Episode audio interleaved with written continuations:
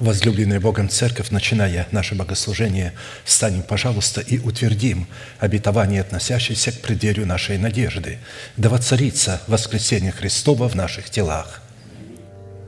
Склоним наши головы в молитве. Дорогой Небесный Отец, во имя Иисуса Христа, мы благодарны имени Твоему Святому за вновь представленную привилегию быть на месте всем, которое очертила десница Твоя – для поклонения святому имени Твоему. И ныне позволь наследию Твоему во имя крови завета подняться на вершины для нас недосягаемые и сокрушить всякое бремя и запинающий нас грех. Да будут прокляты в этом служении, как и прежде, все дела дьявола, болезни, нищета, преждевременная смерть, демоническая зависимость, всевозможные страхи – депрессии, разрушение, косность, невежество – все это да отступит от шатров святого народа Твоего. И ныне встань, Господи, на место покоя Твоего Ты и ковчег, могущество Твоего, и да облекутся святые Твои спасением Твоим, и да возрадуются пред лицом Твоим. Дай нам больше от Духа Твоего, пропитай нас Духом Твоим святым – позволь нам найти светлое лицо Твое. Я представляю это служение в Твои божественные руки. Веди его рукою превознесенную. Великий Бог, Отец, Сын, Дух Святой. Аминь. Да благословит вас Господь, можете садиться. Итак, прежде чем мы вновь начнем погружаться в неисследимые глубины нетленного наследия Христова неизменным эпиграфом – к исследованию нашего наследия. Луки, 22 глава, 44 стих. «И сказал Иисус ученикам Своим, «Вот то, о чем я вам говорил еще бы с вами, что надлежит исполниться всему написанному о мне в законе Моисеевом и в пророках и псалмах». Это были последние слова, произнесенные Иисусом на Илионской горе, свидетелями которых было более 500 человек – его учеников. Сказав эти слова, он поднял руки свои, благословил их и стал подниматься в их глазах. И, дойдя до облаков, облако скрыло его из их глаз. Они продолжали смотреть. И тогда явились им два мужа в белых одеждах и сказали, мужи галилейские, что вы стоите и смотрите, сей Иисус, вознесшийся от вас – каким вы видели Его, возвратиться опять точно таким, как вы видели Его. Это говорит, что восхищение произойдет очень тихо и только для Его учеников. Конечно, их было больше, чем 500, но почему только те? Видимо, это были особые избранные люди, которые заплатили определенную цену освящения для того, чтобы совершить посвящение Богу – Никто, не заплативший цены освящения, никогда не сможет посвятить себя Богу, чтобы быть приготовленным к восхищению, к принятию нетленного тела. Совсем одно, когда мы слышим Слово, и нам нравится это обетование, но нам не очень нравится цена, мы почти не слушаем ее. Я не говорю, что вы все, я вообще обращаю к тем, кто ее не слушает – и надеяться на что-то – это напрасная надежда, напрасная трата времени. Надеяться может только тот, кто платит цену.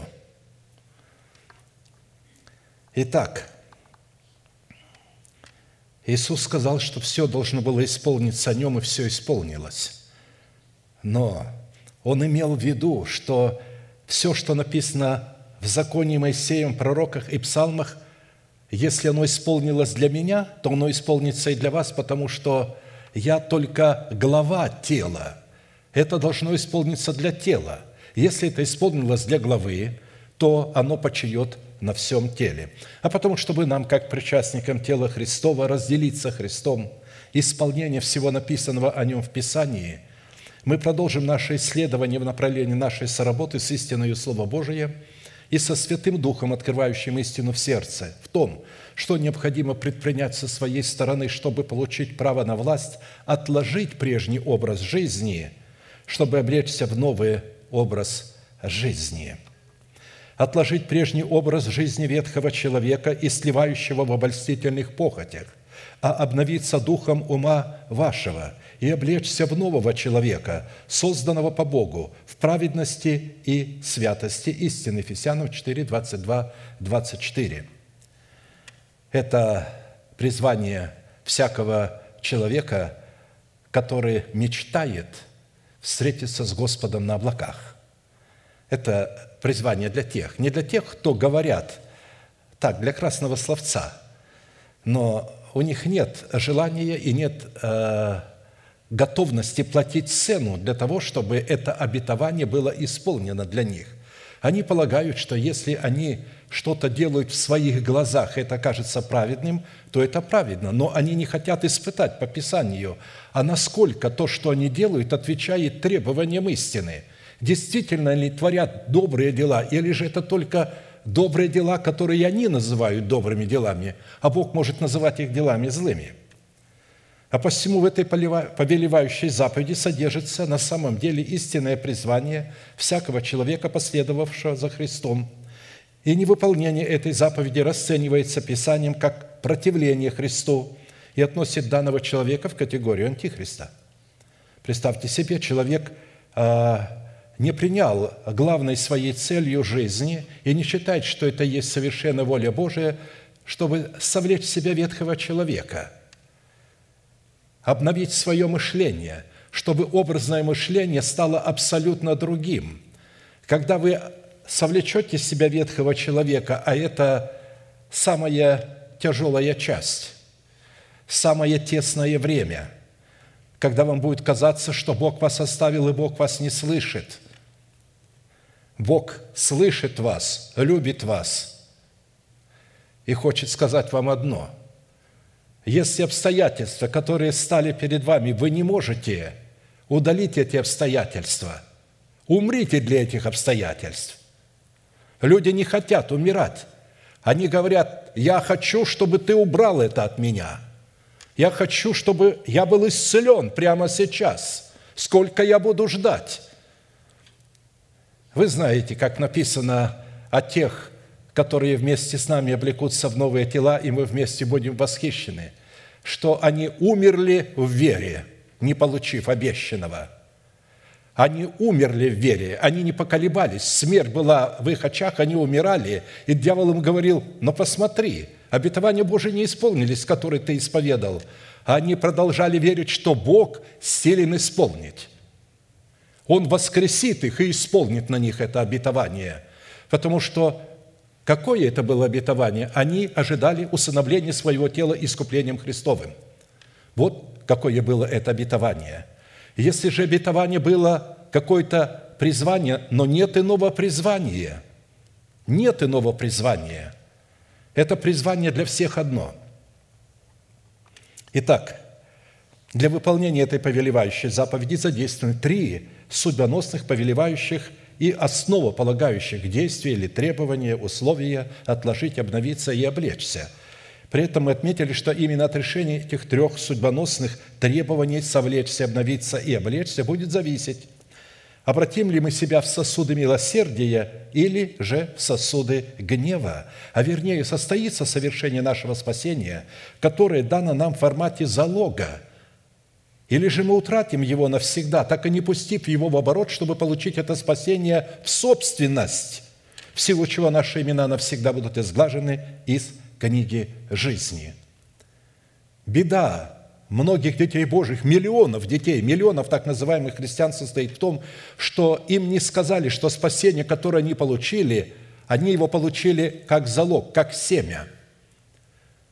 И чтобы оно стало их собственностью – надо этот залог пустить в оборот и в обороте получить его в собственность, или взрастить это семя в доброй почве своего сердца, которую предварительно необходимо очистить от мертвых дел.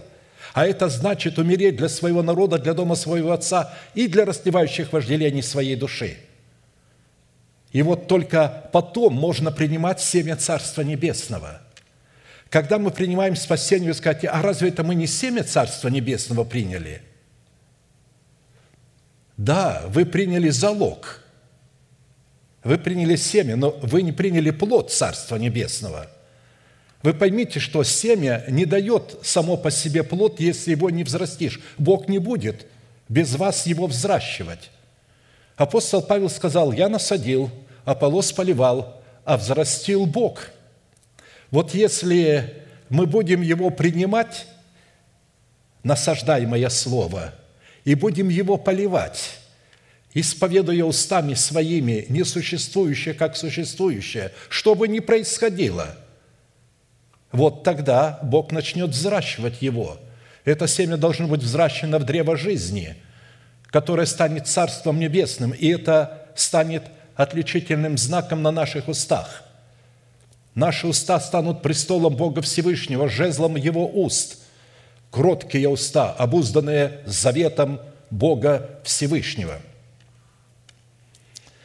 Итак, в определенном формате мы уже рассмотрели первые два требования и остановились на исследовании третьего требования. Какие условия необходимо выполнить, чтобы властью уже нашего обновленного мышления начать процесс обличения самого себя в полномочия своего нового человека, созданного по Богу во Христе Иисусе в праведности и святости истины – мы остановились на условии, которое содержится в 17-м псалме Давида, в котором Святой Дух раскрывает требования, на основании которых мы призваны соработать молитвой веры с именем Бога Эль-Илион или же Всевышний, чтобы избавиться от своих врагов, живущих в нашем теле. И состоит это условие в том, чтобы в обстоятельствах нашей тесноты при совлечении ветхого человека с делами его мы могли бы возвать к Всевышнему как к своему Богу – и исповедать веру своего сердца в ту истину, которая сокрыта в нашем сердце, а именно, кем является для нас Бог во Христе Иисусе. Не важно, что вы чувствуете, важно то, что вы знаете, кем является для вас Бог во Христе Иисусе. Что сделал для нас Бог во Христе Иисусе? Кем мы приходимся Богу во Христе Иисусе? То есть мы на самом деле приходимся Ему родными детьми, мы Его родные дети, рожденные от семени Слова истины. И какие требования необходимо выполнить, чтобы наследовать все то, что сделал для нас Бог во Христе Иисусе и Христом Иисусом. При этом мы отметили, что это иносказание является одним из самых сильных и объемных образов, показывающих соработу нашего обновленного мышления в образе царя Давида с именем Бога Всевышний, в жестоком противостоянии с нашим плотским умом в образе царя Саула, чтобы обновить его. Потому что для того, чтобы его обновить, вы столкнетесь с ним, вам придется с ним бороться. И с царствующим грехом в лице нашего ветхого человека. Другими словами, вновь повторяю, в нашем теле живут три помазанные Богом царя. Все три помазанные Богом. И все не ведут жестокое противостояние между собой за власть владеть нашим телом. И полем битвы этих царей является наше с вами сердце. Именно посредством исповедания веры нашего сердца в то, кем для нас является Бог во Христе Иисусе, что сделал для нас Бог во Христе Иисусе и кем мы приходимся Богу во Христе Иисусе. Бог мог получить основание – вступить в битву за наши земные тела, чтобы посрамить в нашем теле царствующий грех в лице ветхого человека властью своего искупления и с шумом навечно не спровергнуть его в преисподнюю. Прежде чем а, это произошло, и прежде чем туда пойдет, вы услышите этот шум. Илья услышал шум. Я, говорит, слышу шум дождя. Запрягай колесницу. Но Ахав не слышал шум дождя – а он слышал. Поэтому мы услышим в своем сердце шум низвергающегося ветхого человека в преисподнюю. И потом нужно будет что-то сделать, чтобы это произошло, чтобы наше тело облеклось нетление. То, что сделал Илья, взошел на гору, кормил и молился до тех пор, пока не увидел облачко величиною с ладонь. И тогда действительно настал шум ветра, тучи покрыли все небо, и пошел сильный дождь. По своему характеру молитвенная песня Давида содержит в себе три части, в которых представлен один из эталонов характера правовой молитвы, присущей исключительно царям, священникам и пророкам Всевышнего. Первая часть определяет состояние сердца Давида как воина молитвы, а следовательно и наше сердце, что является основанием для правового статуса его молитвы, присущей царям, священникам и пророкам. Вторая часть раскрывает содержание правовой молитвы, присущей царям, священникам и пророкам, которая дает Богу основание избавить Давида, а следовательно с ним и нас от всех наших врагов, живущих в нашем теле. Потому что, когда мы будем избавлены от врагов, живущих в нашем теле, те враги, которые окружают нас, у них лица побледнеют – лица побледнеют, они задрожат от ужаса. Читайте вторую главу Иаиля, что произойдет с ними. Нам не надо будет с ними воевать. Мы их уничтожим только своим присутствием и тем, что с нами произошло. Нам главное надо уничтожить врага внутри самого себя – Третья часть в эпическом жанре описывает саму молитвенную битву, которая находится за гранью постижения ее разумом человека, которую мы, как воины молитвы, облеченные в достоинство царя, священника и пророка, ведем за усыновление нашего тела искуплением Христовым. При этом я напомню, что достоинство царя в нашей сущности состоит в нашем мышлении, обновленным духом нашего ума – что дает нам власть на право владеть эмоциональной сферой в нашем теле и вести ее под усы, как своего боевого коня. Не исходить от своих эмоций, а увлекать их за собою, оседлать свои эмоции. А если они больны, вы можете вылечить их и сказать, что унываешь-то, душа моя, и что смущаешься. Я еще буду уповать на Бога, и ваша душа сразу исцелится – как только вы ей скажете эти слова, вы должны разговаривать со своей эмоциональной сферой. Достоинство священника дает нам власть на право прибегать к Богу в достоинстве воина молитвы, чтобы совершать правовое ходатайство за усыновление нашего тела искуплением Христовым. Достоинство же пророка дает нашему новому человеку право входить в Давир, то есть в святая святых, дабы слышать голос Божий над крышкой золотого ковчега в своем сердце – Разумеется, если мы устроили свое сердце в храм со всеми принадлежностями его, включая золотой ковчег, а Богу это дает основание слышать голос нашего ходатайства и отвечать на него. В определенном формате мы уже рассмотрели первую часть и остановились на второй части, которая раскрывает содержание правовой молитвы в восьми именах Бога Всевышнего – Познание и исповедание полномочий, содержащихся в сердце Давида в восьми именах Бога Всевышнего, позволили Давиду возлюбить и призвать достопоклоняемого Господа, чтобы спастись от своих врагов. А Богу познание и исповедание, раскрывающие полномочия Его имен, которые Давид сокрыл в своем сердце, равно им и сокрыли эти имена Бога в своем сердце, в которых явно представлено, кем Он для нас является, что Он для нас сделал и кем мы Ему приходимся, то Богу это дало основание задействовать полномочия этих возможностей в битве против врагов Давида. Ибо от уст, от плода уст человек оправдается и осудится. Все, что будет делать Бог с нами, делал и делает, Он будет делать через жезл наших уст.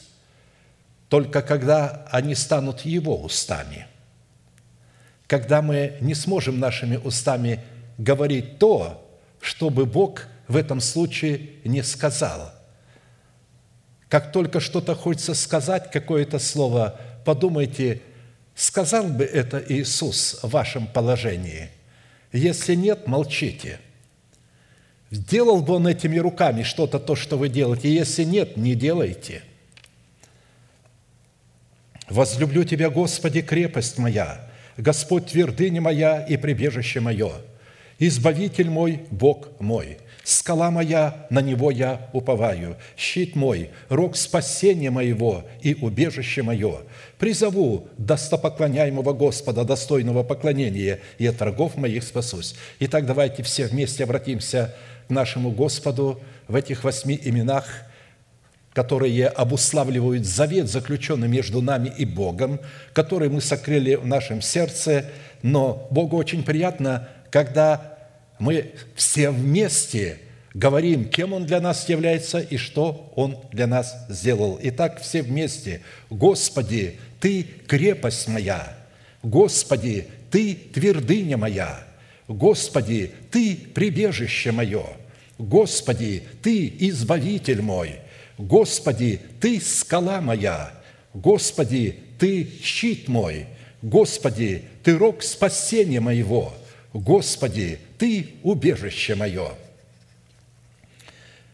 Да услышит Бог,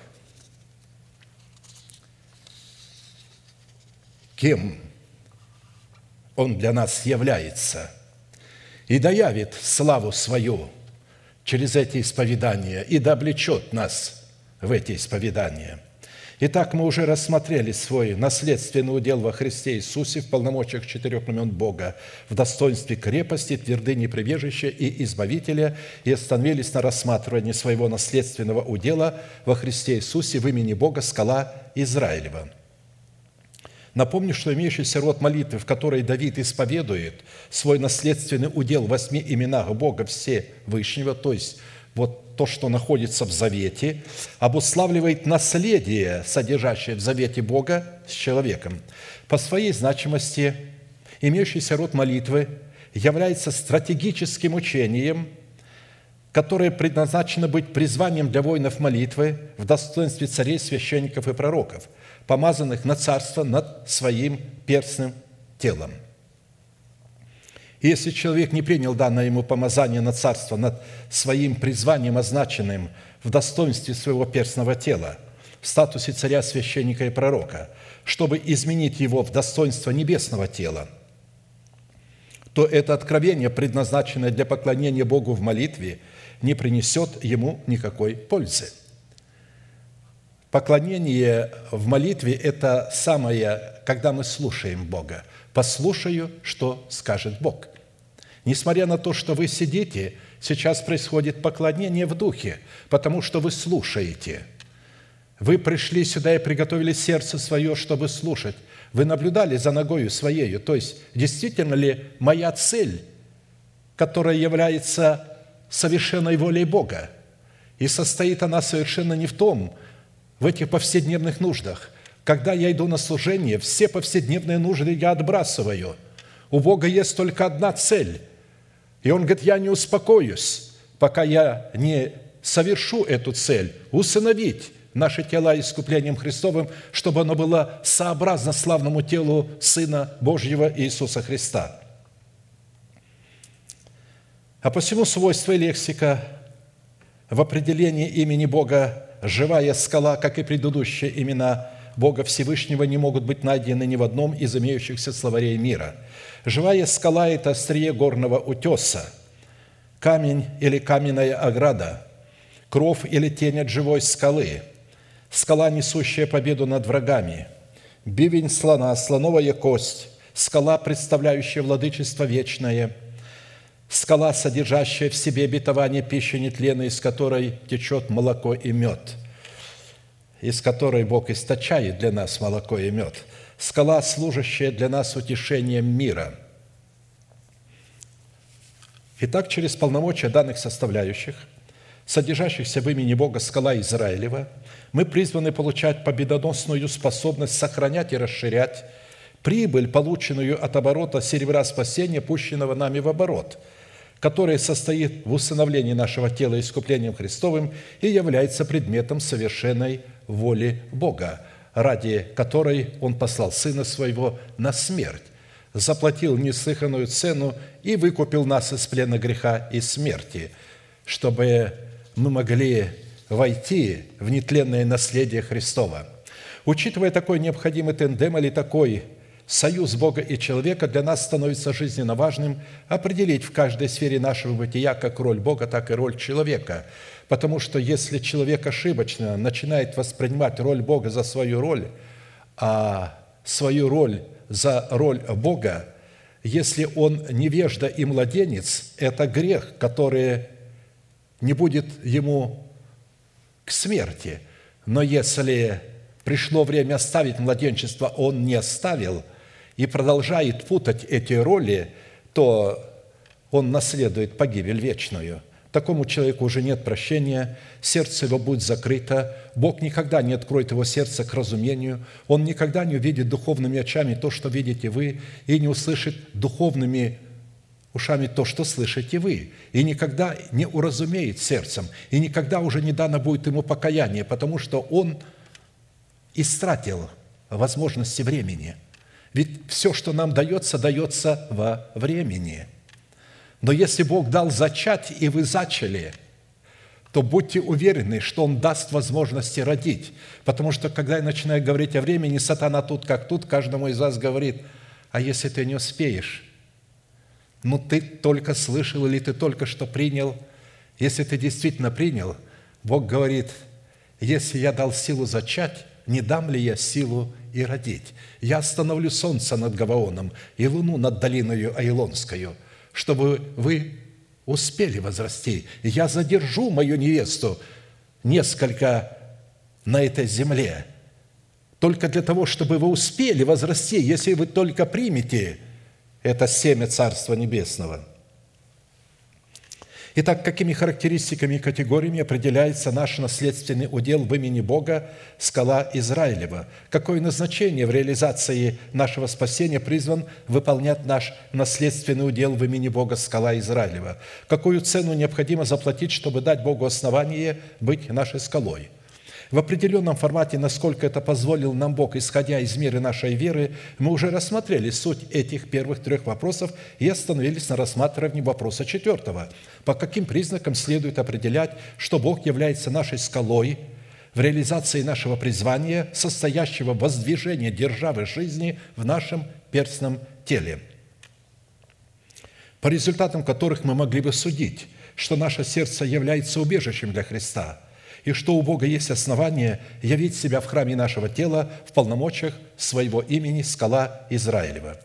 Исходя из завета мира, заключенного между нами и Богом, мы решили ограничиться восьмью признаками, хотя их и гораздо больше, и остановились на рассматривании седьмого признака, который призван свидетельствовать в нашем теле о том, что мы заплатили цену за право на власть быть введенными в удел неследимого наследия Христова в имени Бога скала Израилева – Седьмым признаком в храме нашего тела, на котором мы остановились и по которому следует судить, что мы вошли в наследие своего удела в имени Бога скала Израилева, это вынесение приговора суда царю израильскому Ахаву, что в сей годы не будет ни росы, ни дождя, разве только по нашему слову. Потому что данный признак содержит в себе ряд составляющих, по которым следует испытывать себя на предмет того, что мы введены в удел неисследимого, нетленного наследия Христова – в имени Бога скала Израилева. Четыре составляющие этого признака уже были предметом нашего исследования на предыдущем служении. Однако, прежде чем мы начнем рассматривать пятую составляющую седьмого признака, в кратких определениях мы приведем на память предыдущие. Мы знаем, что под образом, под образом Ильи в данном событии мы рассматриваем нашего сокровенного человека, пришедшего в мужа совершенного в меру полного возраста Христова – не младенца и не душевного человека, а человека, пришедшего в мужа совершенного в меру полного возраста Христова. Под образом царя Хава мы рассматриваем разумную сферу нашей души, над которой господствуют растлевающие похоти, плоти, в образе его жены Иезавели. Под образом царя Хава мы рассматриваем разумную сферу нашей души, как раз ну, над которой господствует Изавель. А вот образ события, который произошел с пророком Ильей в пещере на вершине утеса горы Божией Хариф, мы стали рассматривать в образе преддверия нашей надежды, предваряющей наше восхищение при утренней звезде, свидетельствующей о том, что мы вошли в наследие нашего удела в имени Бога скала Израилева. Потому что совсем небольшой отрезок времени после того, когда Илья сошел с этой скалы и встретился с Богом, он был восхищен. Признак вынесения приговора суда царю израильскому Хаву следует рассматривать в нашей всепоглощающей ревности по Боге, которая обнаружила себя в совершении дальнего пути к скалистой горе Божией Хариф, где Бог открылся нам в веянии тихого ветра. Сравнивая характер общения Бога на горе Хариф с Моисеем – и характер общения Бога на той же горе с Ильей, мы увидели большую разницу. Несмотря на то, что слава Господня, проявляющая себя в святости Бога в пожирающем огне, присутствовала как в случае с Моисеем, так и в случае с Ильей, суть этой разницы состояла в том, что Моисею Бог открылся на горе Харибе в разящих молниях, в раскатах грома и протяжном трубном звуке, в то время как для Ильи Бог открылся в тихом веянии ветра, то есть в том веянии, в котором Адам до согрешения встречался с Богом в Едемском саду и совершал свое поклонение, который обуславливал вот это тихое веяние ветра, обуславливало как сокрушительное, так и созидательное величие Божьей благодати, в которой степень Его святости по своей силе и по своей амплитуде гораздо больше превосходило откровение святости в случае с Моисеем. Это можно прочитать. Писание говорит, что сейчас это гораздо сильнее амплитуда святости действует, но люди не задумываются об этом. Практически голод, длящийся три года и шесть месяцев – призван был смирить разумные возможности нашей души в лице Ахава, погружением их в смерть Господа Иисуса Христа, чтобы избавить нас от зависимости расливающих вожделений в лице Иезавели. И если разумную сферу души в лице царя Ахава необходимо было спасти и сохранить, то расливающие вожделение души, за которыми стоит наш ветхий человек, необходимо было уничтожить. Во-первых, в имеющемся признаке под голодом, длящимся три года и шесть месяцев, представлен начальный отрезок седьмины Даниила, или же отрезок ночи, в которой десять дев, представляющих собой образ Царства Небесного, внутри нас задремали и уснули. В Писании число пять представляет в теле Христовом образ правления, посредством которого Бог взращивает избранный им остаток в мужа совершенного в меру полного возраста Христова – а посему пять мудрых дев представляют в нашем теле пять разумных возможностей нашего сокровенного человека. В то время как пять неразумных дев в нашем теле представляют образ разумных возможностей нашей души, которая вне зависимости от нашего духа рассматривается неразумной. Наша душа в предмете плоти и крови не может наследовать Царство Божьего, так как тление не может наследовать нетление. И как мы носили образ перстного, так мы будем носить и образ небесного – но то скажу вам, братья, что плоть и кровь не могут наследовать Царствие Божье, и тление не наследует нетление. Вот почему мы желаем облечься в нетление, в усыновление. Во-вторых, в имеющемся признаке под голодом, длящимся три года и шесть месяцев для тех, кто клянется грехом самарийским, это будет не голод хлеба и не жажда воды, а жажда слышания слов Господних, и они падут и более не встанут – вот наступают дни, говорит Господь Бог, когда я пошлю на землю голод. Не голод хлеба, не жажду воды, но жажду слышания слов Господних. И будут ходить от моря до моря и скитаться от севера к востоку, ища слово Господня, и не найдут его. В тот день истаивать будут от жажды красивые девы и юноши, которые клянутся грехом самарийским, и говорят, «Жив Бог твой дан, и жив путь Версавию». Они падут и уже более не встанут. Здесь говорится о тех служениях, которые сегодня сконцентрированы на том, что Бог желает, чтобы мы были богатыми. Это путь Версави, это золотой телец. Они сегодня многие места Писания исковеркали и придали им неверный оттенок. Бог желает, чтобы мы были богаты верою. Не бедных ли мира Бог сделал богатыми верою – то есть Бог же не исходит от того, ты беден или богат. Бог абсолютно не хочет, чтобы вы были все материально богатыми. Бог хочет, чтобы вы все и я были богатыми верою. Некоторых Он из нас сделает богатыми для той цели, чтобы испытать их богатством, и чтобы они этим богатством могли служить Богу. Но мы и в бедности нашей можем служить Богу, как служила вдова из Сарепты Сидонской. Она не стала говорить, если я сейчас не свои вилы не заплачу, а когда их заплачу, на десятину ничего не остается.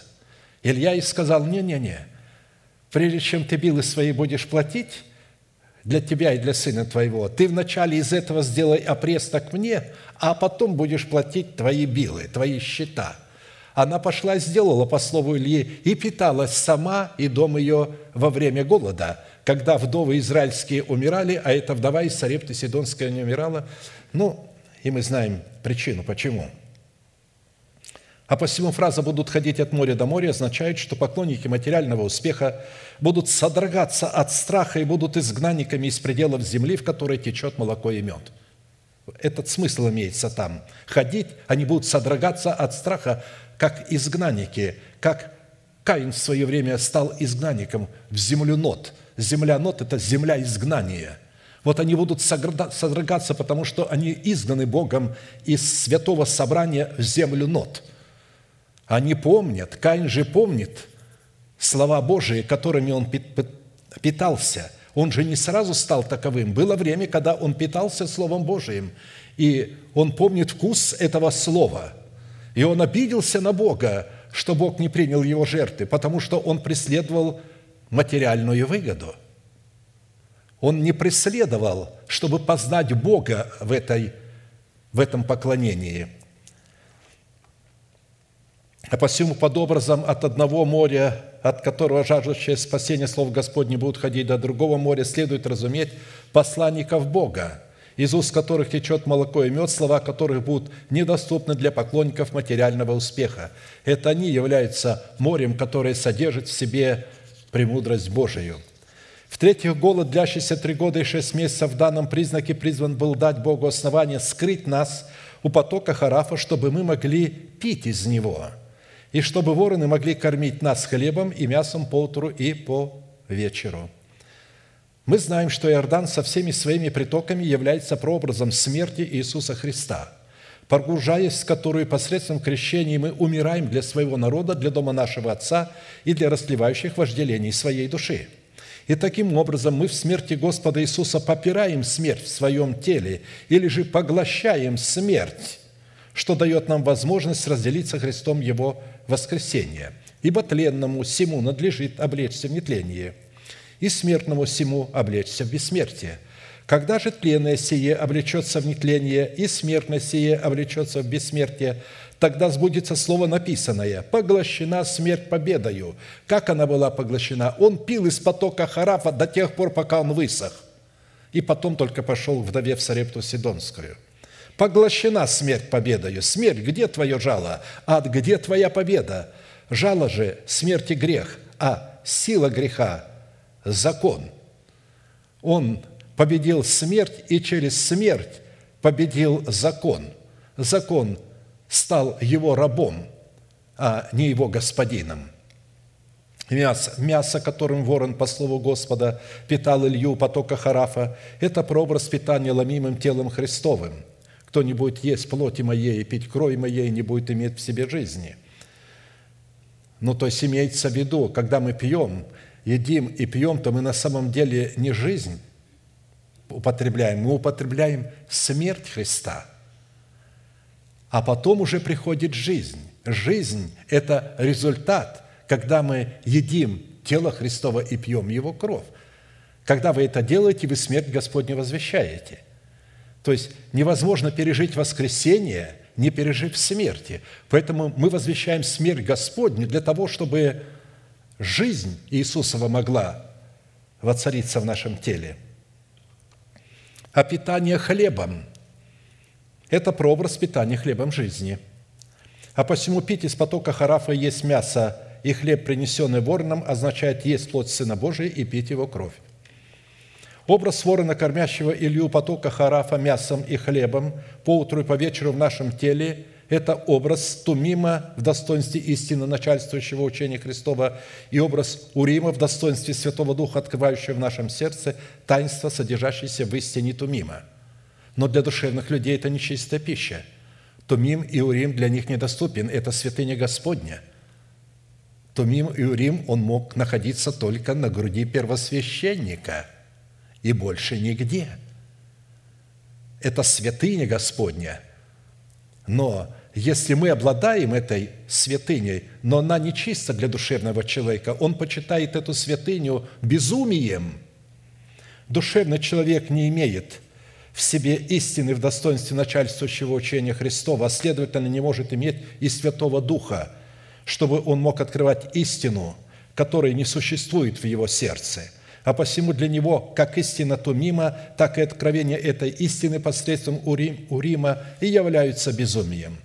Но мы приняли, пишет апостол Павел о себе и о подобных себе, не духа мира сего, а духа от Бога, дабы знать дарованное нам от Бога, что и возвещаем не от человеческой мудрости изученными словами, но изученными от Духа Святого, соображая духовное с духовным – Душевный человек не принимает того, что от Духа Божия, потому что он почитает это безумием и не может разуметь, потому что о всем надо судить духовно. Но духовный судит о всем, а о нем судить никто не может.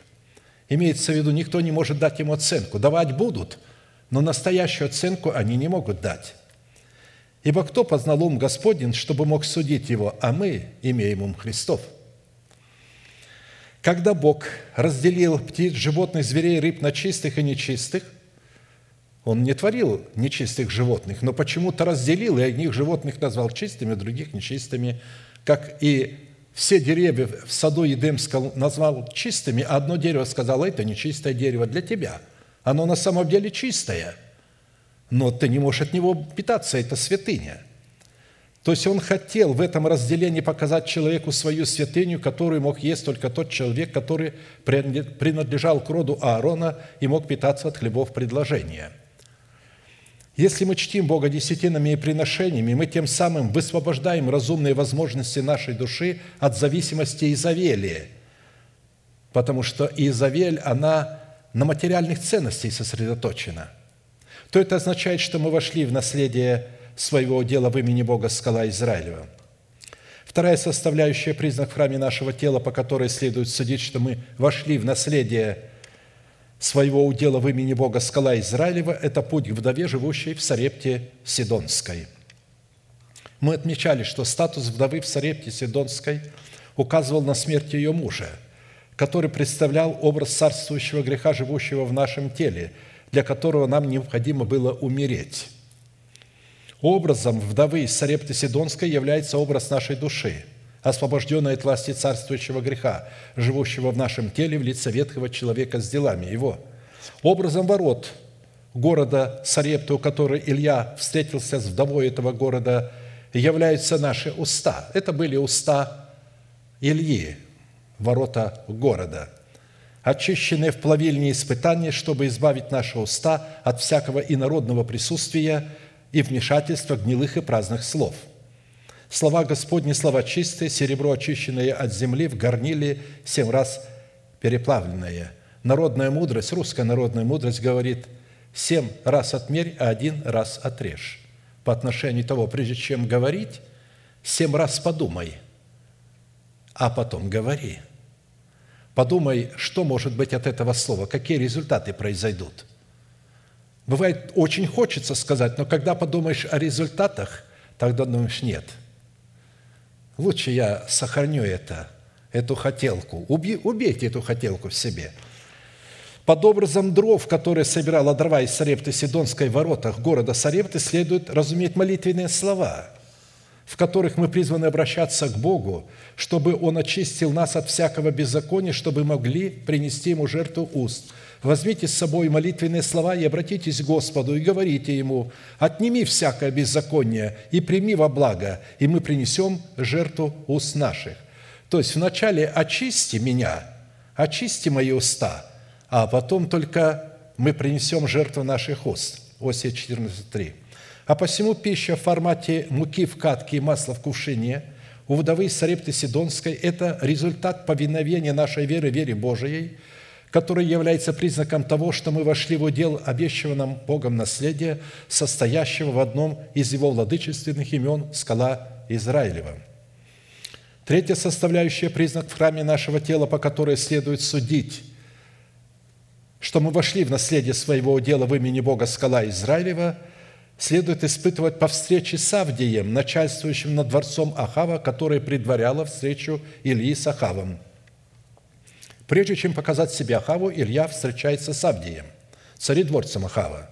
Исходя из расстановки роли каждого персонажа, персонажа в нашем теле, мы установили, что Авдий был посредником между Ахавом и Ильей, посредником между нашим сокровенным человеком в лице пророка Ильи, с разумными возможностями нашей души в лице царя Ахава, то есть как, как наш дух, как разумные возможности нашего духа общаются и передают информацию в наш разум. Это выполняет интуиция в лице Ахава, которая осуществляет связь между разумными возможностями нашего духа в лице нашего нового человека с разумными возможностями нашей души. Мы называем ее надсознанием. Мир называет ее подсознанием, потому что даже когда они чувствуют что-то, интуиция им что-то говорит, но разум им говорит другое. Они логически исходят, и они погибают. Или проигрывают, а потом говорят, хм, говорило сердце же во мне это. Но сердце может говорить много, но вы же не научены слушать сердце. Вы же называете это шестое чувство, эту интуицию под сознанием. А мы с вами, по милости Божией, называем ее надсознанием. Мы отдали наш разум в распоряжение разумных возможностей нашего духа, нашего нового человека, и поэтому мы можем слышать голос Божий внутри себя, обрабатывать теперь его в нашем разуме и потом исповедовать его. если человек не устроил свое тело в храм Святого Духа, его интуиция не может быть золотой кадильницей, осуществляющей начальство над дворцом Ахава, способность скрывать в двух пещерах по 50 пророков – чтобы питать их хлебом и водою. Чтобы суд Божий в поединке пророка Илии на горе кормил, представляющего в нашем теле нашего нового человека, с пророками Вала, представляющими в нашем теле дела плоти, облеченные в одеяние псевдоправедности, будет происходить в нашем теле с позиции взращенного нами плода праведности. Поклонники Вала, напомню, полагали, что от него, то есть от Вала, зависит плодородие земли, умножение скота и называли его хозяином небес Бал Шамем. Религиозный культ Вала состоял в дико разнузданном сладострастии, искавшем искусственных возбуждений. Вы можете это обнаружить э, в лжехаризматических движениях, где учат, э, как проводить секс мужу и жене. И что в этом сексе позволяется, а что не позволяется – то эти идиоты говорят, что нет ничего непозволительного в сексе, все позволяется. Поклонение Валу состояло в том, что человек пытался угодить Богу своим служением и делами собственной добродетели. Поклонение же Яхве состояло в том, что человек повиновением своей веры, вере Божией, через слушание благовествуемого слова апостолов и пророков утверждал и угождал Богу, что вменялось ему в праведность. Ибо что говорит Писание? «Поверил Авраам Богу, и это вменилось ему в праведность».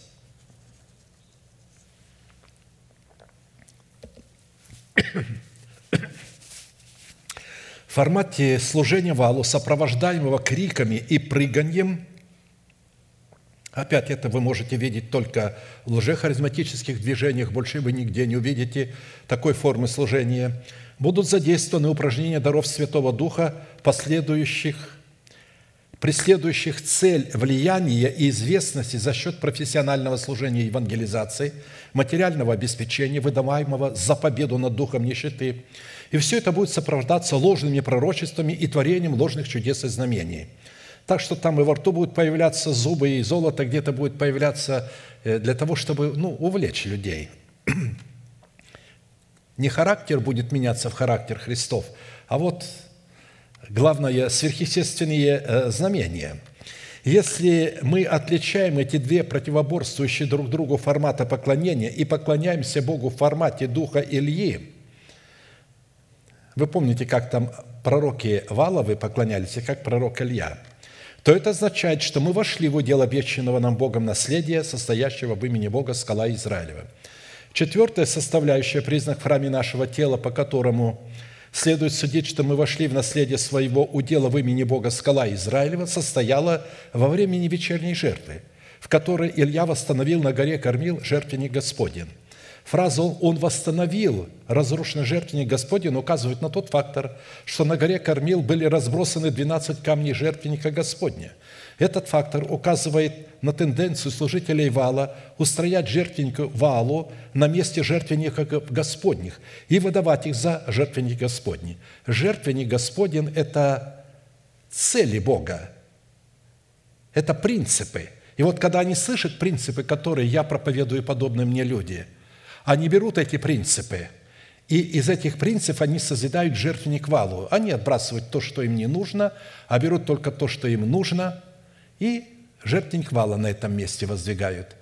Потому что, ну, в этих головах, а, хоть каким бы они, какой степенью они не обладали, а, а, вот высшей степенью богослова, не имеет значения. Все равно у них не будет откровения. Они берут эти откровения у помазанников Господних, у пророков Господних, извращают их, воруют у них и выдают их за свои – как написано, «Ибо таковые лжеапостолы, лукавые делатели, принимают вид апостолов Христовых». И неудивительно, потому что сам сатана принимает вид ангела света, а потому невеликое дело, если служители его принимают вид служителей правды. Но конец их будет по делам их. Однако, как бы мы не принимали Однако, какой бы вид не принимали лжеапостолы Христовы, то есть лжеапостолы принимают вид апостолов Христовых, их жертвенники будут иметь коренное отличие от жертвенника Господня. Именно по роду устройства жертвенника и следует отличать лжеапостолов от истинных апостолов Христовых. Жертвенник Господень в своих двенадцати камнях представлял цели Бога в состоянии воина молитвы, которые преследовали усыновление нашего тела искуплением Христовым, дабы воздвигнуть в храме нашего тела державу нетления – Именно по целям и мотивам сердца, преследующим усыновление нашего тела искуплением Христовым, которые будут отражать себя в исповедании наших уст, следует отличать, в какой жертвенник мы устроили себя, в жертвенник Господень или жертвенник Вала. Воля Божья, представлена служителями Бога Всевышнего и служителями Вала, будет иметь коренное отличие друг от друга – Двенадцать камней жертвенника Господня, разбросанные вокруг жертвенника Вала, представляли в сердцах народа победу и торжество служителей Вала над служителями Бога Яхве Саваофа. По своей сути эти двенадцать камней содержали в себе образ истины начальствующего учения Христова в двенадцати основаниях стены Вышнего Иерусалима. Пророк Илья не стал разрушать жертвенник Вала в глазах Ахава и всего народа, так как они почитали его жертвенником Господним – он собрал разбросанные и поверженные вокруг жертвенника вала двенадцать камней жертвенника Господня и восстановил из них жертвенник Господень. И затем, чтобы осветить жертвенник Господень, Илья сделал вокруг жертвенника ров вместимостью в две саты зерен и отделил его от жертвенника вала и от поклонников вала.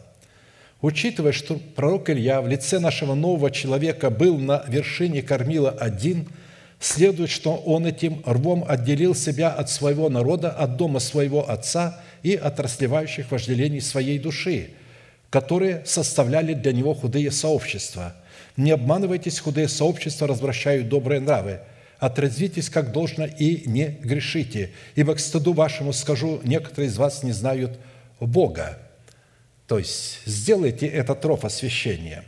После того, когда Илья отделил рвом жертвенник Господень в предмете целей, преследующих в его сердце совершенную волю Бога, от жертвенника Вала и его поклонников, преследующих цели ветхого человека, живущего в своем теле, он положил на жертвенник Господень дрова, молитвенные слова, и затем рассек тельца и возложил его на дрова. Мы с вами отмечали, что как елей в формате истины – в сосуде нашего сердца является средством для поддержания огня в светильнике нашего духа.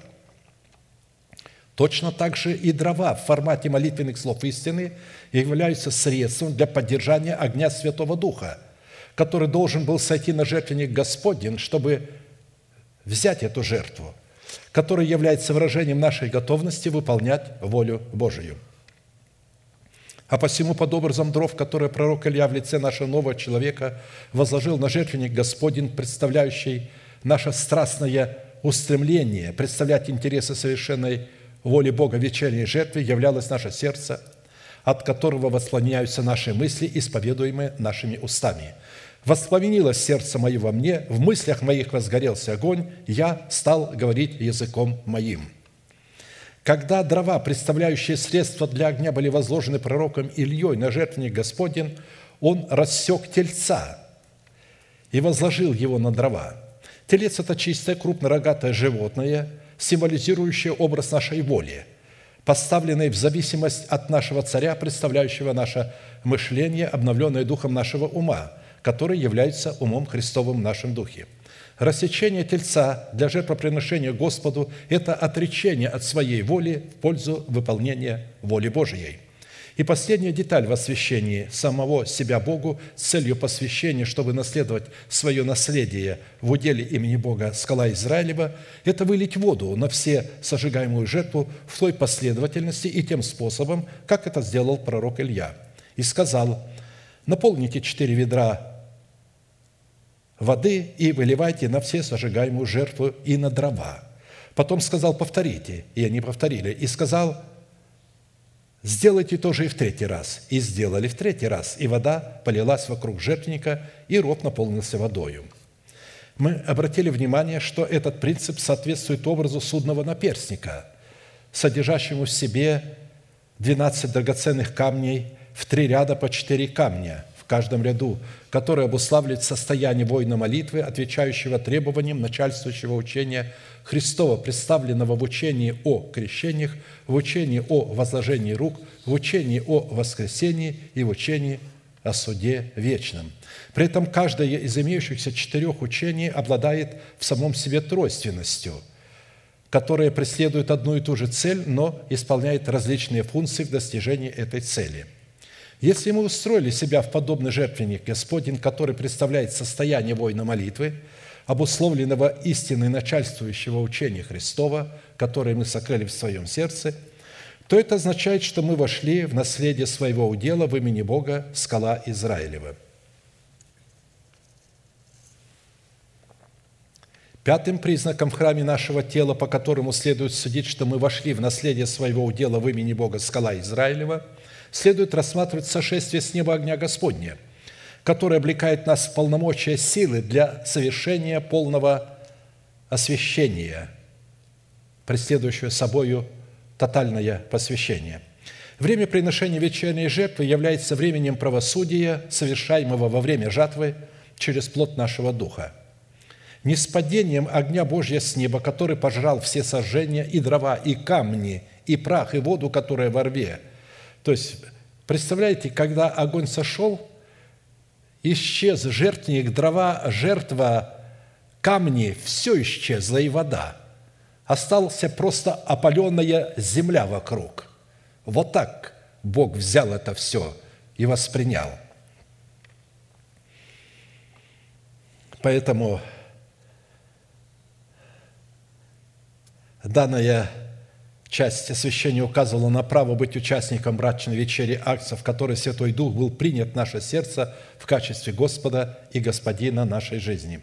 Такое состояние являлось утверждением имеющегося в сердце обетования, относящегося к преддверию нашей надежды, и наделяло нас способностью быть водимыми Святым Духом.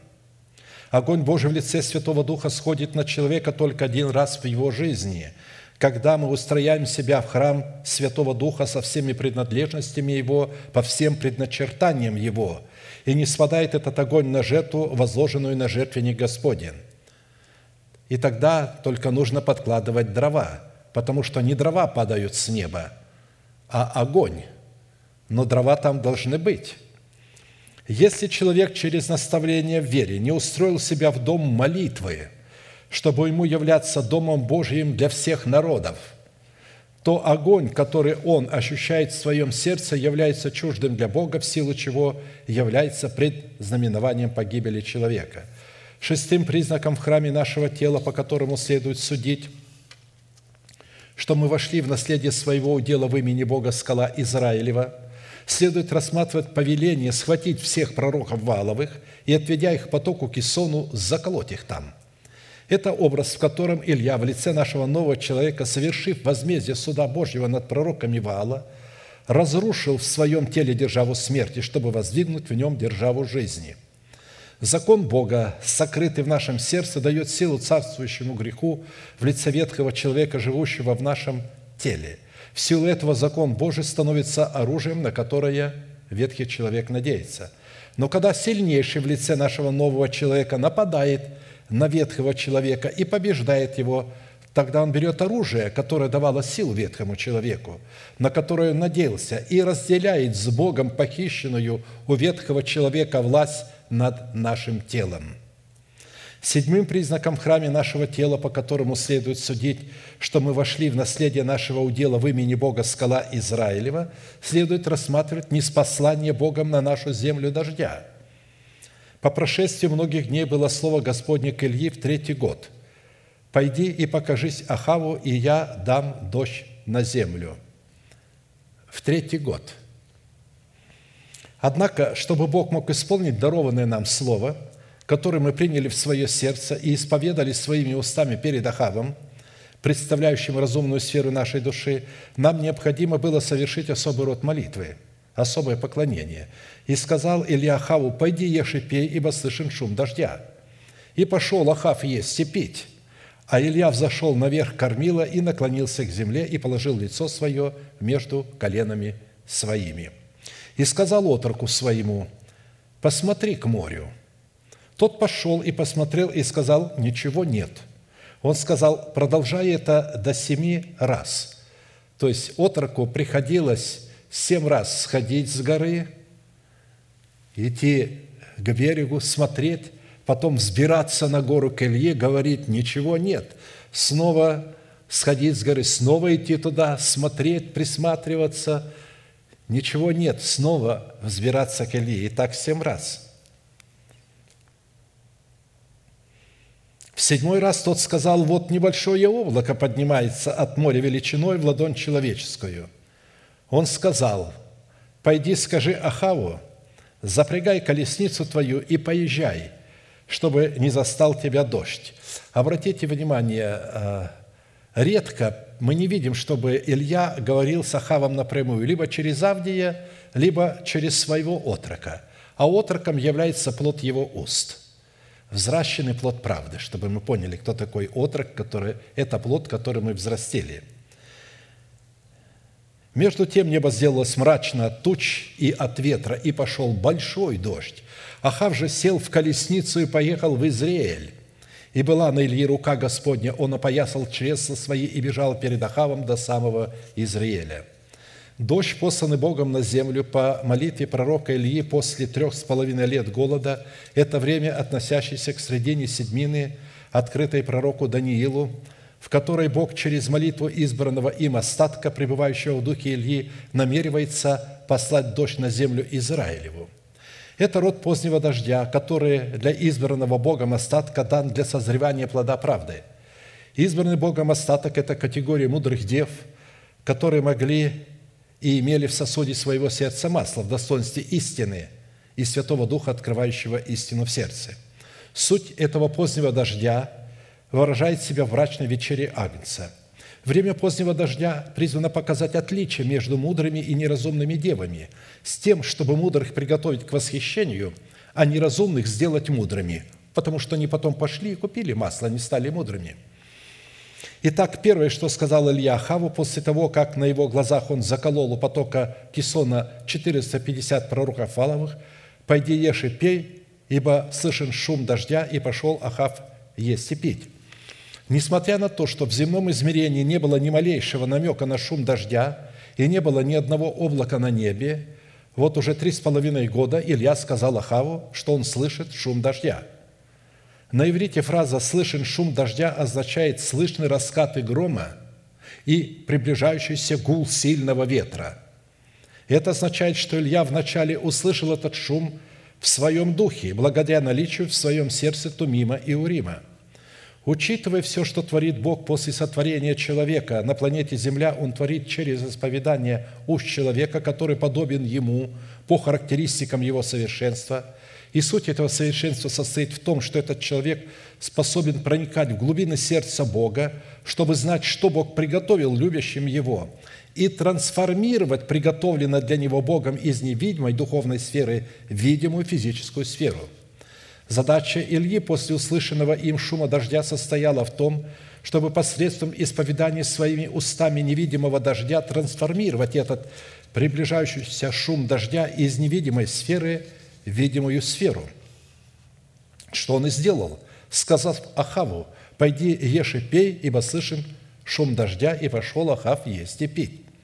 Когда разумная сфера нашей души в лице царя Ахава получает откровение из разумной сферы нашего духа в лице пророка Ильи о приближении дождя, несущего живительную силу жизни, она получает возможность есть и пить. Это откровение дано разумной сфере нашей души, чтобы успокоить ее, чтобы она вошла в наследие нашего духа – в то время как Илья вновь зашел наверх кормила и наклонился к земле и положил лицо свое между коленами своими.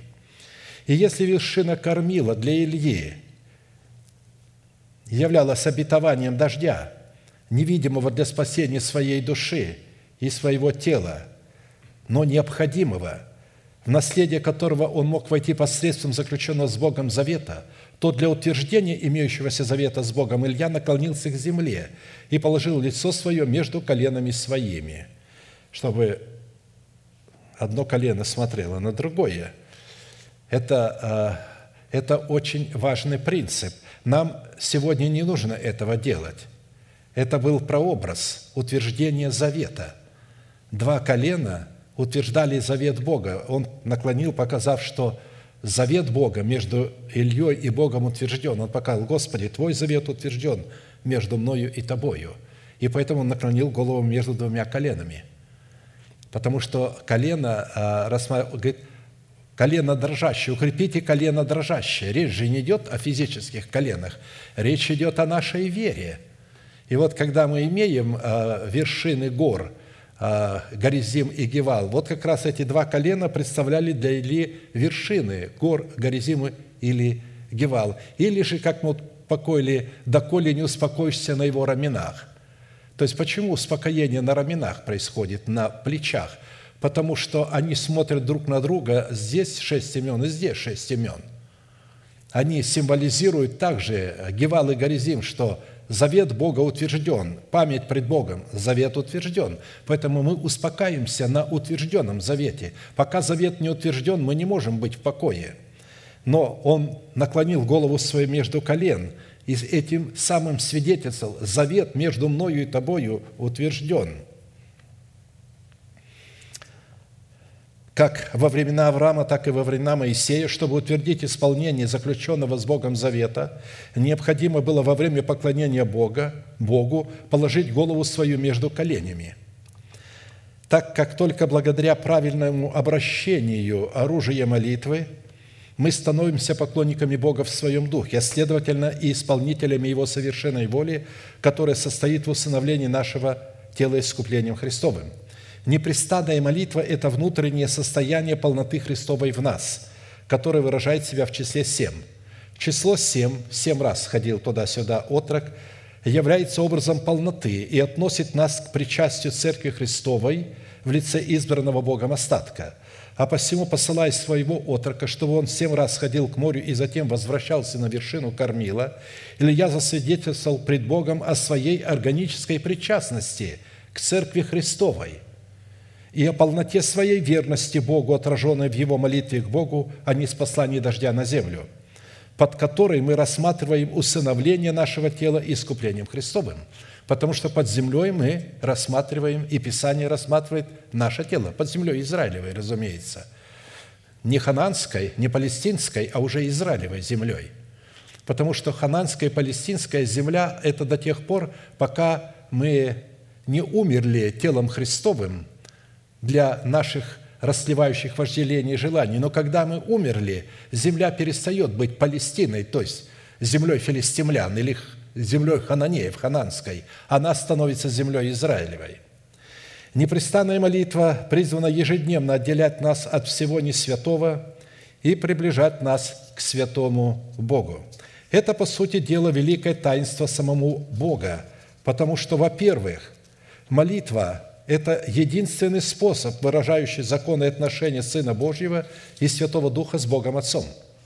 Во-вторых, молитва – это диалог человека с Богом, призванный протекать и твориться в той тайне, в которой благоволит обитать Бог. В-третьих, молитва – это способ, с помощью которого человек управляет землей и дает Богу основание изменять ход событий на земле. В-четвертых, молитва, которая прерывается, не может отделять нас от несвятого, а следовательно, не может и называться молитвой. Молитва, которая прерывается, молитва должна быть постоянной, непрерывной. А это состояние. Вы не можете 24 часа молиться, но вы можете пребывать в состоянии мира между Богом и вами. В-шестых, в-пятых, молитва – это инструмент правовых отношений с Богом – призваны раскрывать неизмеримые возможности благодати. В-шестых, молитва – это выражение воли Божией, представленной в плоде нашего духа, восполняющего алканье и жажду Бога. Потому что мы молимся теми словами, которые изошли из уст Божьих. Молитва – это Слово Божие. Возьмите молитвенные слова. Где? В Писании. В силу такой чрезвычайной важности, заключенной в великом таинстве молитвы, мы говорим о молитве Илье, мы говорим о совершенной молитве – призванной участвовать в нашем освящении, открывающем путь к правовым взаимоотношениям с Богом, нам необходимо быть просвещенным в таких аспектах молитвы, как бытие молитвы, путь к пониманию неотвеченной молитвы и путь к познанию воли Божией в молитве.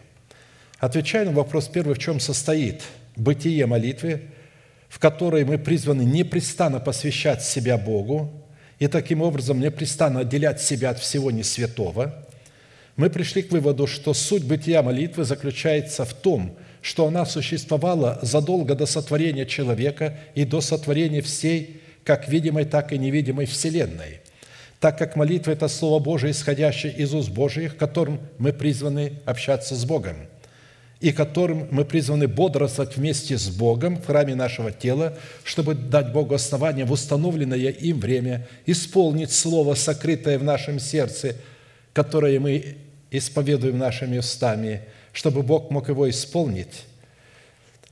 И поэтому мы должны обратить это слово в непрестанную или постоянную молитву. А посему истинная молитва обладает той же природой, которой обладает Бог. Она не имеет начала и не будет иметь конца. Человек – существо духовное, потому что Бог, его Создатель, есть Дух. А посему посеянное и постоянное общение с Богом через посев семени может осуществляться только через искусство постоянной молитвы, установленной Богом. Бог есть Дух, и поклоняющиеся Ему должны поклоняться в Духе и истине, ибо таких поклонников Отец ищет себе. Иоанна 4, 25, 24. Если бы Бог уже нашел полноту этих поклонников, то церковь уже была бы восхищена – вот как только Бог найдет определенное количество поклонников, Он немедленно этих поклонников облечет в нетление. Таким образом, поклонение Богу – это результат молитвенного общения со Святым Духом в сфере освящения. Со стороны Бога такое общение обнаруживает себя в цене, которую Он заплатил за наше искупление от греха и смерти. А с нашей стороны общение с Богом призвано обнаруживать себя в принесении Богу плода святости – Рассматривая путь к пониманию неотвеченной молитвы, мы в свое время пришли к выводу, что, во-первых, есть большая разница между священником и обычным человеком, а также между душевным человеком и человеком духовным, который молится. Ведь Богу молился весь Израиль, и священники, и обычные люди. Потому что обычный человек, как и человек душевный, не могут, не знают и не обладают правом, положением и достоинством – входить в присутствие Бога. Это исключительная прерогатива права и власть священников Господних или людей духовных, то есть воинов молитвы. Во-вторых, если мы не знаем, каким образом Бог может отвечать на молитвы, то даже при условии Его ответа мы будем полагать, что Он либо молчит, либо будем воспринимать Его ответ неверно. Вот если мы не духовный, Бог ответит на молитву, мы не будем знать, что Он ответил – в-третьих, молчание Бога в определенном случае также может являться красноречивым ответом на нашу молитву. Я это часто использую. Когда я молюсь Богу, о том, чтобы Бог мне ответил на какой-либо вопрос. Если Бог молчит, я знаю, я получил уже ответ. Потому что я знаю, когда Бог молчит, Он своим молчанием отвечает. Если я прав, Бог будет молчать. А если я не прав, Он будет говорить в моем сердце, показывать мне неправоту моего сердца. Я говорю, Господи, если я не прав, покажи мне. Если не права та сторона, с которой у меня есть противоречие, покажи той стороне. Неважно это дети, кто-то из людей, я это присовокупляю со всеми людьми, с которыми я общаюсь. Это не только между мужем и женой, между родителями и детьми. Это между человеком и человеком – мы всегда должны понимать, когда что-то случилось, и наше сердце нарушено, и нам кажется, что мы что-то нарушили. Возьмите и скажите, Господи, если я не права или не прав, покажи мне это, и я попрошу прощения, я исправлюсь. А если я прав, то покажи той стороне. И вы знаете, когда я вот так вот молюсь, Бог мне всегда отвечает. Иногда люди приходят и говорят, а почему Бог мне не отвечает? Я говорю, потому что ну, не хочу сказать, потому что вы лицемеры. Ведь если вы искренне поставите в нейтральное положение себя, в нейтральное, я показываю, как вы в машине ставите нейтралку, если она не автоматическая. То есть, и вы ставите в нейтральное положение, жмите на газ сколько угодно, машина не пойдет. Так и здесь нейтральное. То есть я готов принять и ту сторону, и другую, хотя мое тело и мое существо хочет принять вот эту сторону – но я боюсь Бога, а вдруг эта сторона окажется потом для меня губительной, хотя сейчас она привлекательная. И поэтому я отодвигаю ее в нейтральное положение и говорю, Господи, что скажешь Ты? И тогда Господь либо молчит, либо говорит. И тогда молчание для меня всегда а, а, красноречивый ответ. В-четвертых, молчание Бога в ответ на нашу молитву может происходить – когда мы не сработаем с ходатайством Святого Духа посредством имеющегося у нас иного языка. Во всякое время написано, «Ибо мы не знаем, о чем молиться, как должно, но сам Дух ходатайствует за нас воздыханиями неизреченными». Римлянам 8, 26. А как Он будет ходатайствовать, если мы молчим, если мы не молимся на языках, если мы не практикуем молитву на языках? То есть, надо соработать э, со Святым Духом – чтобы наш дух может соработать с Духом Святым посредством иного языка. Когда мы молимся нашим языком, то мы нашим умом соработаем не со Святым Духом, а с нашим Духом. Тогда Дух наш видит нашу нужду, а Он знает лучше нашу нужду. И тогда Он на ином языке начинает, мы должны дать возможность, чтобы наш речевой аппарат использовать, чтобы наш дух мог помолиться – Пусть он на этих иных словах, в изречениях, которые мы не понимаем, пусть он обратится к Богу. И когда мы молимся умом и духом, тогда приходит ответ. А так как мы этого не делаем, мы не получаем ответа. Я говорю все варианты, как получить ответ. Почему неотвеченная молитва бывает? Бывает она неотвеченная только в нашей голове. В-пятых, неотвеченная молитва не означает, что Бог изменил нам или забыл о нас. Напротив, Он любит нас и остается нам верен. А это означает, как я всегда говорю, если вы молитесь и обстоятельства не меняются, умрите для этих обстоятельств. Это не значит, что Бог вам не ответил. Это означает ответ того, раз Бог молчит, это значит, что вы должны умереть для этих обстоятельств, которые для вас невыносимы. А когда вы умрете, они перестанут быть для вас невыносимые. И я это знаю на примере. И я много раз умирал для тех вещей, которые были для меня невыносимы, и потом с удивлением удивлялся. Странно, абсолютно мне безразлично. Я, я в полном покое, но раньше я терял всякий покой.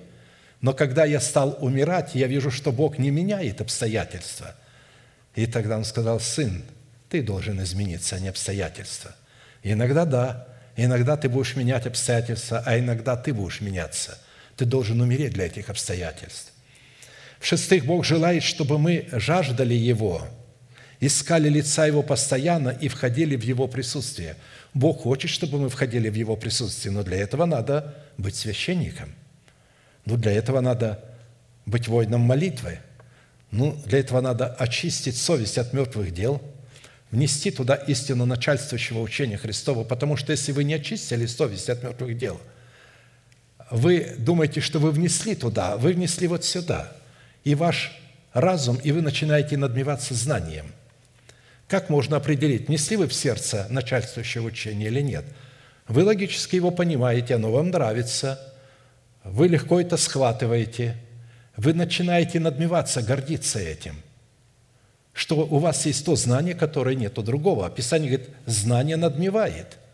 А познание, то есть, когда оно будет внесено в сердце, у вас не будет надменности.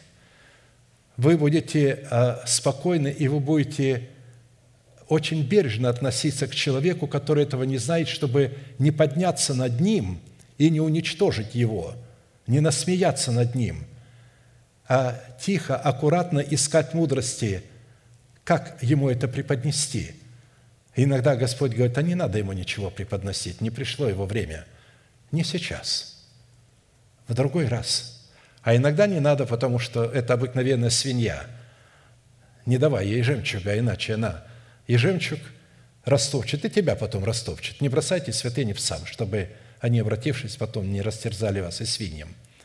Поэтому всегда думайте, прежде чем ответить на вопрос, который вам задает, подумайте семь раз, а стоит ли вообще отвечать. Скажите, Господи, отвечать мне на этот вопрос или нет? Ведь Христос на многие вопросы, которые Ему задавали, если вы исследовали Писание, Он молчал. Он молчал, Он даже перед Пилатом молчал. Он говорит, мне не говоришь, я имею власть тебя отпустить и имею власть тебя казнить. А он молчал. Он говорит, да ты не имел бы надо мной никакой власти, если бы не дано было тебе свыше. Но не отвечал ему. Также и фарисеям. А иногда отвечал вопросом на вопрос.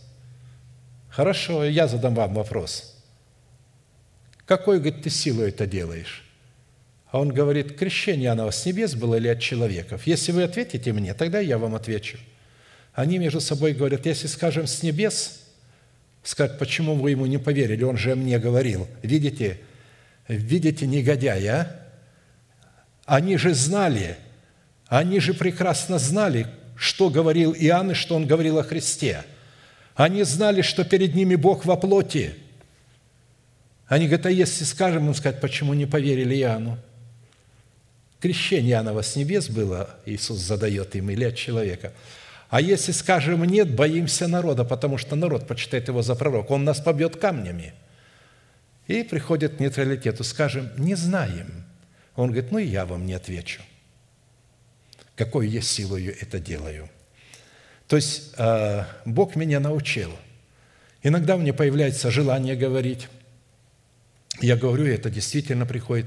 А иногда желание есть говорить, это плоть желает говорить. Мне хочется помочь человеку. А внутри я чувствую преграду. И тогда я понимаю, что надо перевести разговор на другую тему, и не стоит открывать этому человеку то, чем я живу. Не стоит открывать ему то, чем мы живем в это время. Итак, в-седьмых, будем помнить, что только смиренным Бог дает свою благодать, через которую мы можем входить в присутствие Господне – то есть только ученикам. Только ученик имеет сердце смиренное, который приготавливается идти, и здесь он ученик, а не инспектор. И, конечно же, не будем забывать, что смирение выражает себя в достоинстве ученика, платящего цену. Как священникам нам нужно научиться входить в присутствие Господня, имея при этом правильный дух, правильные мотивы и надлежащую подготовку – и тогда через такую молитву мы сможем общаться с Богом, как Его священники. Таким образом, целью данного дождя, который Бог возжелал пролить на землю Израилеву, является наше земное тело, в которое Бог во время вечерней жертвы восхотел воздвигнуть державу жизни, обратив наше тленное тело в состояние тела нетленного. Это прообраз – а посему, положив голову свою между своими коленами, Илья показал Богу сокрушение и смирение своего духа перед Его совершенной волей, что давало Богу основание оживлять дух смиренного человека и оживлять его сокрушенное сердце. Ибо так говорит высокий и превознесенный, вечно живущий святый имя Его. «Я живу на высоте небес и во святилище, и также сокрушенными и смиренными духом, чтобы оживлять дух смиренных и оживлять сердца сокрушенных. Потому что сокрушить свое сердце – это то, что сделал Самсон. «Умри, душа моя, с филистимлянами!» и сокрушил этот храм. Под образом моря, за которым наблюдал отрок пророка Ильи, чтобы узнать, когда Бог исполнит свои замыслы, чтобы сообщить об этом Ильи, следует разуметь замыслы Бога. Море – это замыслы Бога, образ моря – а под образом отрока, еще раз повторяю, служащим пророку Ильи следует разуметь плод его духа, который мог сообщать ему, что делает Бог. Образом облака величиною в ладонь является образ избранного Богом остатка, начертанного на дланях Бога. Он увидел а, церковь первенцев, написанных на небесах, которая двигается, потому что облака Божии, мы видим, а, что облака представляют Его детей, наполненных водою, готовые идти по Его намерениям, изливать а, гнев или милость на гнев сосуды, на сосуды гнева гнев, а на сосуды милосердия милость. А посему, когда отрок в седьмой раз сошел с вершины кормила к морю, он увидел облако величиной с ладонь, которое несло в себе воду – которая в излиянии дождя могла послужить одним в благоволение, а другим для наказания. Он увидел полномочия Церкви Иисуса Христа, начертанной на дланях Бога. Это удивительное назначение облаков Господних, несущих в себе жизнь для одних и смерть для других, является совершенством Небесного Отца, явленным в своих облаках в правосудии – между тем небо сделалось мрачно от тучи от ветра, и пошел большой дождь. дождь. Ахав же сел в колесницу и поехал в Израиль. Представьте себе а, конница царская а, и колесница легкая на двух колесах, и тройка запряженных хороших скакунов. Ни один человек не сможет состязаться с ними. Но, тем не менее, была на Ильи рука Господня, он опоясал чресла свои – и бежал пред Ахавом до самого Израиля.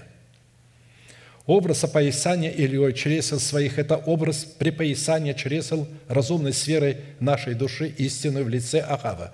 То есть, на самом деле, он припоясал Ахава истиною, потому что он мышление свое припоясал истиною, потому что в лице Хава или же образ обновления разумной сферы нашей души, духом нашего ума. То есть в это время произошло обновление его ума, то есть обновил он ум свой. Припоясать ум – это обновить свой ум. Это одно и то же. «Посему, возлюбленные, припоясав чресла ума вашего, бодрствуя, совершенно уповайте на подаваемую вам благодать в явлении Иисуса Христа». Поэтому это обновить свой ум духом своего ума или своей разумной возможности – как послушные дети, не сообразуйтесь с прежними похотями, бывшими в неведении вашем, но по примеру призвавшего вас святого, и сами будьте святы во всех поступках. Ибо написано «Будьте святы, потому что я свят». 1 Петра 1, 13, 16. То обстоятельство, что Илья бежал пред колесницей Ахава до Израиля, указывало на то, что он совершал спасение своей души. Не он бежал за колесницей, а колесница скакала за ним – он вел свою душу к спасению в Израиль. Бежать пред Ахавом до Израиля – это образ святости, который мы являем в соли, засевая солью дела плоти и нечестивых помыслов. Потому что значение слова «Израиль» означает, если помните, Бог засеет солью. Израиль, Бог засеет солью. Он бежал в Израиль, и туда э, скакал Ахав, и он вел его туда. То есть он указывал коням дорогу, он бежал впереди, припоясав через слово истины. То есть он обновил мышление своего духом, своего ума. А посему вера Илии состояла в том, что он мог отличать откровение Бога в своем духе от предсказаний пророка Вала, в силу чего он мог успешно сотрудничать своей верой с верой Божией. Если наш разум в лице царя Ахава обуздан умом нашего нового человека в лице пророка Ильи, то это означает, что мы вошли в наследие своего удела в имени Бога скала Израилева. Аминь. Склоним наши колено, кому невозможно наши головы, и будем молиться. И благодарить Бога за то прекрасное слово, которое мы могли воспроизвести снова в нашем разуме. Да исполнит Господь это слово для каждого из нас в отдельности, во благо нам. И да даст нам мудрость принять это слово, взрастить его и уметь ожидать, взирая на начальника и совершителя веры с терпением. Небесный Отец, во имя Иисуса Христа, я благодарю Тебя за милость Твою и за любовь Твою, явленную к народу Твоему, частью которого я являюсь. Благодарю Тебя за это благословенное место, на котором Ты учишь нас, как Отец учит Сына. Благодарю Тебя за утешение, которым Ты здесь утешаешь нас. И несмотря на те беды, которые нас постигают, утешение превозмогает наши беды. Благодарю Тебя, что Ты помог нам поглотить смерть, когда мы пели из потока Харафа, что мы теперь можем воскликнуть внутри себя «Смерть, где Твое жало, ад, где победа Твоя?» Потому что в нашем сердце мы приняли и взрастили из семени Царства Небесного, плод правды, воздвижение державы нетления в нашем теле. А посему мы благодарим Тебя за державу нетления в своем теле и называем ее как существующую, потому что она существует и сокрыта в нашем сердце, в Слове Твоем, которое Ты можешь ясно прочитать. И мы ожидаем в терпении, когда в установленное Тобою время Ты внезапно силою Духа Твоего Святого изменишь наше тленное тело в нетленное, и мы сможем воскликнуть аду совершенно уже по-другому. Но и сегодня ад находится в панике. И мы благодарим Тебя, что мы можем тихо смиряться пред лицом Твоим. Мы можем каяться, когда мы согрешаем. Мы можем не зависеть от наших чувств, от наших эмоций. Можем успокаивать нашу душу, вести за собой наши чувства. Да будет благословено величие милости Твоей и слава Твоя да воссияет не только в нас, но и через нас. И да будет наше тело нетленным в свое время, и слава Твоя да выйдет наружу. Да придет милость Твоя в исцелении для народа Твоего. Да будет он исцелен от ран, нанесенных грехом – от болезней, от которых он страдает. Да канут эти болезни в лету, да не будет их более, как ты сказал, не увидишь их более. Врагов, которых ты видишь сегодня, более не увидишь никогда. Поэтому я в моем мышлении образом вижу все это, взираю на это, радуюсь этому. И хочу, чтобы и твой народ – в своем образом мышления мог видеть, кем ты для него являешься, что ты сделал для него и кем они приходятся ему. И тогда это будет являться печатью твоею на их челах, потому что пришло время, чтобы поставить печать на челах скорбящих о всех мерзостях, которые совершаются в Иерусалиме. И эта печать будет ставиться именно для тех, кто дисциплинирует свое мышление – да будет милость Твоя на нас и с нами. Поклоняемся пред Тобою, великий Бог, Отец, Сын, Дух Святой. Аминь. Отче наш, сущий на небесах, да святится имя Твое, да приидет Царствие Твое, да будет воля Твоя и на земле, как и на небе. Хлеб наш насущный подавай нам на каждый день, и прости нам долги наши, как и мы прощаем должникам нашим. И не введи нас в свои искушения, но избавь нас от лукавого. Ибо Твое есть царство, и сила, и слава во веки. Аминь. А теперь провозгласим наш неизменный манифест, могущему же соблюсти нас от падения и поставить пред славою Своею непорочными в радости, единому, премудрому Богу, Спасителю нашему, через Иисуса Христа, Господа нашего, слава и величие, сила и власть, прежде всех веков, ныне и во все веки. Аминь. Садитесь, пожалуйста, у меня есть объявление. Служение закончено. Следующее служение будет с 10 до 12 молитв в день и воскресенье в 12 часов дня. Итак, объявление, просьба.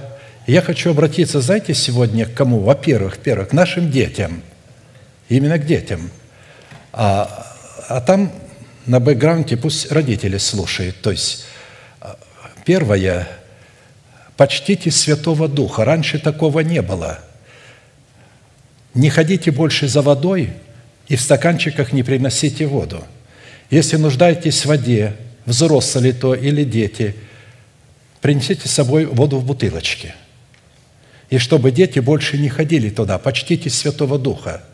Потому что, когда вы туда-сюда бегаете, вы не слышите, что говорит Дух Святой в это время вам. Мало того, вы не почитаете Его, должна быть тишина.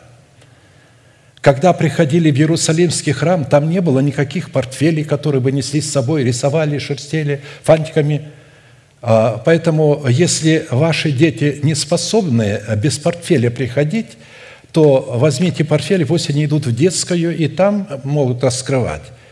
Когда вы раскрываете, и взрослые дети, начинаете шелестеть этим бумажкой, а стоит тишина, нам надо слушать, и в это время оно начинает действовать на, э, в лист сидящих.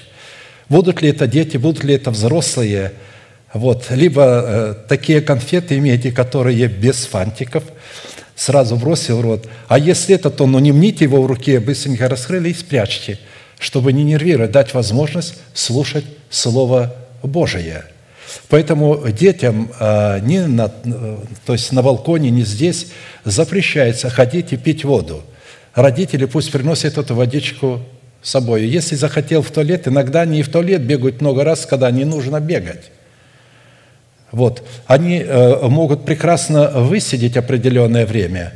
Спросите сразу, договоритесь с ними. Вот, хочешь в туалет, если пойди сейчас сходи, а потом будешь Господу служить. Вот посвятите, дети, я обращаюсь к детям, себя Господу на то, чтобы два часа не пить, то есть не бегать туда. Пить можете, но принесите с собой водичку.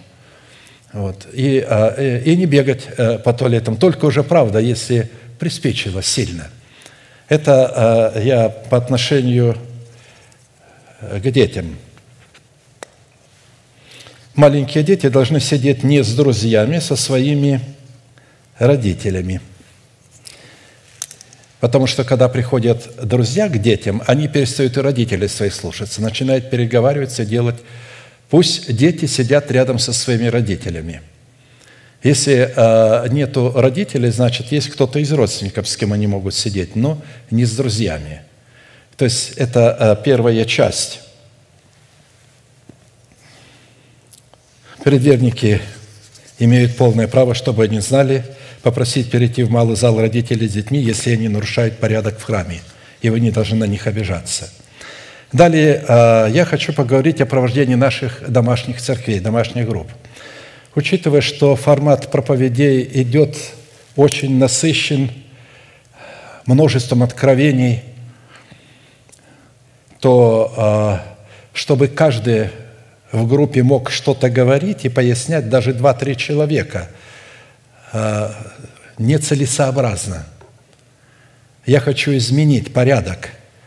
Не нужно каждому давать слово, что он понял, а как он понял – для этого есть лидер. Пусть лидер заново эту проповедь просто переосмыслит и потом только скажет, кому что не ясно, кто что не понял. Тогда вот тот, кому задали вопрос, ясно скажет, я вот это не понял. Прошу не задавать лидеру вопросов, не относящихся к проповеди – разбирается проповедь, он в это время задает вопрос совершенно отвлеченный, не, не, э, к проповеди не относящийся. Не нарушайте служение. То есть мы хотим на этих домашних группах разжевать то, что мы получили, чтобы оно вошло в нашу жизнь. Поэтому в группе говорят, говорит только а, лидер отныне, а также тот, кому лидер позволит. Если лидер позволит кому-то дать а, а, какой-то, как ты понимаешь, вот как ты понял это, как тебе это открылось, тогда говорите. Но никогда не говорите, можно мне сказать. Сидите спокойно, не надо вам ничего говорить. умейте слушать. Это задача лидера, чтобы ему, главное, надо успеть этот материал переосмыслить заново. Теперь один раз в месяц все ячейки проводят вечерю любви или же просто отдыхают со семьями и со святыми. В итоге здесь написано пропускать две проповеди каждый месяц, и как бы это не разбираются. И теперь вопрос, важно ли все-таки собираться в тот день, проводить домашнюю группу. То есть у нас есть э, ячейки, которые э, не прогуливают. Они э, собираются только что э, без вечери. Я э, посоветовал бы прекратить. Если вы хотите сделать вечерю любви, а, сделайте ее в другой день, а у служения не отнимайте это время. Ведь мы у служения этот день отнимаем, да, раньше я говорил, потому что вы были не готовы, вы хотели расслабиться, многие из вас жаловались, у нас нет времени, у нас нет... Вот мы хотим как-то... Вот сегодня больше этого нет – Теперь концентрируйтесь, и а, во время хлебопреломления ячейка собирается только без вечери любви и без хлебопреломления, потому что хлебопреломление прошло здесь. А если хотите вечерю любви, хоть каждую неделю, пожалуйста, но только в другой день. Не, не, не в этот день, воскресенье, когда вы должна пройти, должен служение пройти. То есть вот такие изменения – которые, я надеюсь, пойдут во благо нам, мы почтим Святого Духа, укрепим порядок, а деток э, я попрошу э, принять. Ко мне э, подошла, сейчас не помню, Ивушка или Стелушка, я ей начал говорить, больше не ходи, ты поняла, да, да, поняла, не ходи больше, не бегай туда пить воду, не приноси с собой. Принес в стаканчиках воду ставят, отвернулись, вода выливается, отвернулись, вода выливается. Точно так и там – ну, мы, мы, мы так зальем весь наш молитвенный дом, загадим просто его. Мы же должны чтить и уважать и труд, но и потом главное не это, главное Духа Святого. Почитайте. Можете иметь водичку, э, э, вот, допустим, ну, мне принесли в стакане, есть место, где стакану стоять. Если бы не было, я бутылочку бы э, с собой бы брал, и просто вот бутылочки надо, выпил с бутылочки, поставил ее обратно – вот это все, что я вам хотел сказать. Надеюсь, я вас не обидел, не огорчил, потому что я не хотел вас не обидеть, не огорчить, а наоборот, сделать вас более дисциплинированными, воинами молитвы, не огорчать Святого Духа. И если дети, вы чувствуете, не подчиняются вам и не могут сидеть тихо, пойдите э, в малый зал. С миром Божьим да благословит вас Господь пути вашим и жилищах ваших.